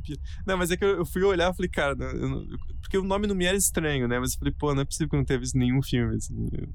Você pode não ter assistido nada, mas é um nome que volta e meia você vê. E não, não é atriz, tá, gente? Antes que alguém fale, é claro que você vê o nome, né? A diretora, ela, ela circula muito, assim, então é um nome que a gente vê bastante na internet. Os filmes não são difíceis de achar também. É, porque tem a Claire Danes, né? Que é uma atriz também famosíssima, mas é outra, né? Só É. pouco semelhante, assim, mais em inglês. Se você pensa só em inglês, você vai achar que é a mesma pessoa, entendeu? Porque daí o nome seria, tipo, pronunciado de formas parecidas. Mas ela é francesa, ela não é atriz, tá? E o, o filme, né, o High Life, eu acho que eu não tinha falado o título. Se eu não falei, desculpa aos ouvintes. Eu tinha, ah, então eu tô ficando doidão. Mas é melhor do que não ter falado, né? Melhor me confundir do que não ter falado. Mas o filme, ele também é uma premissa bem, né, assim, conceitual de, de sci-fi e é bem diferente, né? Eu acho que os outros filmes, eles até têm uma coisa em comum, assim, né? Algum tipo de missão, um resgate, uma nave perdida. E esse aqui é tipo assim. é, então, sabe a sociedade que é fudida no presente? Vai continuar fudida no futuro, né? Se você acha que avanço tecnológico é igual a progresso, né, em todas as esferas, você está enganado, né? Porque o filme, assim, em termos de tecnologia, ele é muito no futuro, né? Você tem uma, uma viagem interestelar muito avançada, mas a premissa do filme é que você tem um grupo de prisioneiros, né, que estão ou sentenciados à prisão perpétua ou estão no corredor da morte, e alguém pensa, cara, vamos dar uma utilidade pra essas porra desses caras aí e vamos criar uma nave que é basicamente uma prisão. Inclusive tem vários modelos diferentes e cada uma tem um número, né? Então é, é bem uma, uma, uma reflexão visual de, de como se trata pessoas privadas de liberdade né, na sociedade. E o experimento é que essas pessoas elas vão ser usadas para entender como que o corpo humano reage buraco negro, né? coisa light assim, coisa de boa. E por outro lado, elas vão servir de cobaia para um experimento de fertilidade, né? Então assim, é tipo é um futuro muito distante, mas volta a umas práticas e teorias bizarras meio da história do século XX, né? Eu acho muito interessante essa dualidade, assim. E, enfim, o filme se passa em uma linha do tempo meio misturada, né? Então, a gente começa já um pouco mais no futuro, que a gente tem o personagem do Monty, né, que é o Robert Pattinson, e ele tá cuidando de uma, uma criança, né, praticamente um bebê chamado Willow. E a primeira sequência do filme é ele desconectando, né, corpos ou pessoas, a gente não sabe ainda, de uma câmara criogênica, né? Então você começa o filme pensando, caralho, ele matou todo mundo, né? O cara é um psicopata, assim. A galera tava dormindo no sono criogênico e ele assassinou todo mundo. E aí o filme vai explorando que, na verdade, eram os companheiros de, de né, de, de falar de cela, né? Companheiros de nave, prisão dele. E o filme vai contando es- essas duas histórias, né, em paralelo. E aí também ele joga pro futuro e... Cara, é um filme muito bizarro, mas eu gostei pra caralho, assim. ele tem um conceito muito foda e uma execução também muito original, muito criativa, né? Então, eu, eu acho as dinâmicas entre os personagens muito boas, porque tem uma, uma espécie de médica ali, né? Que é, é como se fosse uma carcerária deles, mas ela, na verdade, cometeu um crime muito mais pesado do que eles, né? Então tem toda essa dinâmica e... Puta, eu gostei demais da, da execução do filme. Ele, ele é bem, bem bizarrinho, mas é, um- é um filme bom. Ele tem um, um clima legal, a direção é muito boa.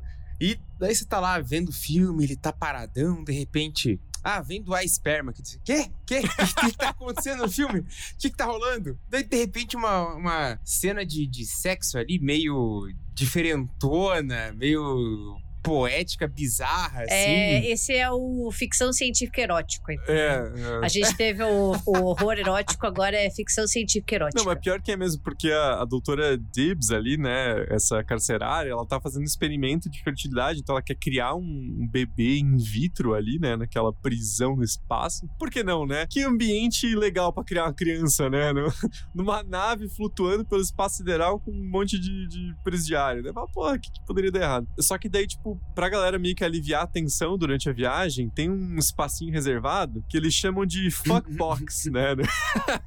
é tipo uma câmara de masturbação em realidade virtual, assim, né? Uma parada. E daí tem uma cena super alongada, né? Que a personagem tá se masturbando ali, tipo, é uma parada meio. Lembra muito o cinema do Cronenberg, em certos sentidos, né? Mas é, tem essa coisa erótica muito forte, né? O filme com uma, uma carga sexual muito grande, né? É, tanto que é uma das discussões ali do, do personagem do Pattinson, né? Que ele, ah, eu escolhi a abstinência. Daí um cara até chama ele de, de, de monge uma hora. Ah, porque ele decidiu viver ali pela castidade, não sei o quê. Tem uma. Não é só monge.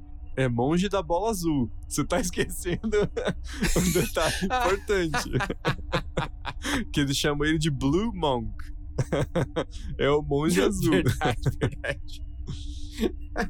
É. E o, Robert Pattinson, assim, ele não precisa provar porra nenhuma pra ninguém, né? Porque quem ainda associa ele com, só com Crepúsculo parou no tempo, assim, em 2008 e nunca mais viu nenhum filme, né? Mas ele, ele tem umas escolhas de projeto muito sensacionais, assim. Esse filme é um dos que o cara não, não tá ganhando cachê nenhum, assim, não, não é- o cara não faz pela grana, é, é pela arte, né? Então é um personagem muito Ah, maravilhoso. ele vai vender as miçangas dele pela arte também.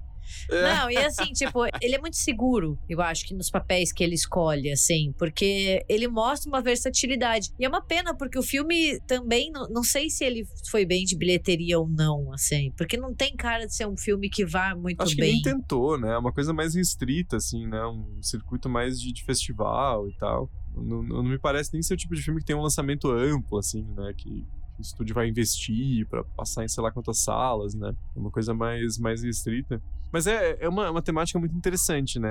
Apesar de ser um filme, assim, mais devagar, você tem que acompanhar a piração. É o tipo de filme que você passa bastante tempo sem saber o que tá acontecendo, né? Você fica meio no escuro, assim. Mas vale muito a pena, porque ele tem umas, umas temáticas muito muito legais, assim. E, de novo, me fascina muito essa questão de essa sociedade tecnologicamente super avançada, mas que, né, faz um experimento que parece um... É uma coisa que você espera de um, de um campo de concentração nazista, né? Uma, uma coisa, assim, uma contradição muito forte, né? É, e não é uma discussão muito distante, né? O quanto você vê, o pessoal, não, mas por que que não testa medicamento em gente que tá presa? Por que que não testa não sei o quê?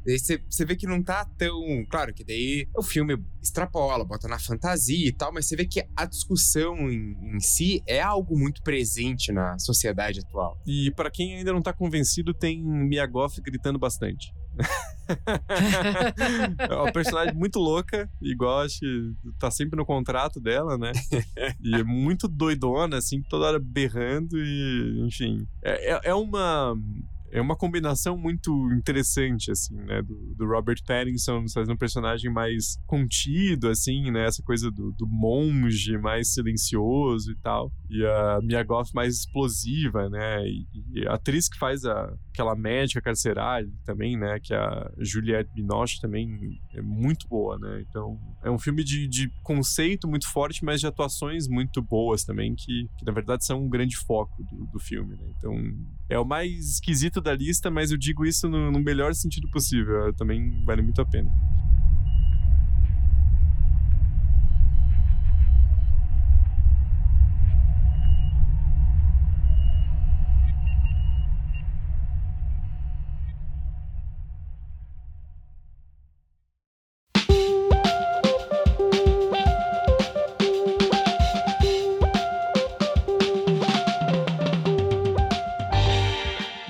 Então essa foi a nossa lista de, de recomendação com sete grandes filmes de horror que se passam no espaço. E claro que isso aqui é um recorte bem, bem específico, né? A gente deixou vários filmes de fora, como a gente falou nas menções honrosas, mas também tenho certeza que vocês vão pensar em outros filmes que poderiam ter entrado. E a gente faz o convite, então, de vocês participarem, né? ou no Spotify, ou nas redes sociais, e comentar com a gente qual o seu filme favorito dessa lista, quais filmes ficaram de fora. Enfim, interajam aí com, com a gente pra gente complementar a nossa, nossa lista e ter mais recomendações ainda. E vocês podem contar tudo isso pra gente nas nossas redes sociais. A gente tá no Twitter e no TikTok como RDMcast e no Instagram e no Facebook como República do Medo. Também tem o nosso site que é republicadomedo.com.br, onde você encontra artigos, críticas e também tudo que a gente fala no episódio fica descrito ali no, no post, então você pode também escutar o episódio via plugin do Spotify. E caso você queira enviar um e-mail, você pode escrever para contato arroba republicadomedo.com.br.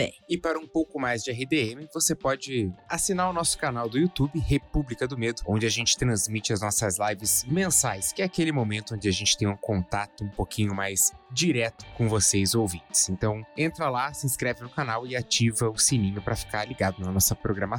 Bom, gente, então o ADMcast vai ficando por aqui. Lembre-se sempre que no espaço ninguém pode te ouvir gritar. E, e até semana que vem. Até! Até!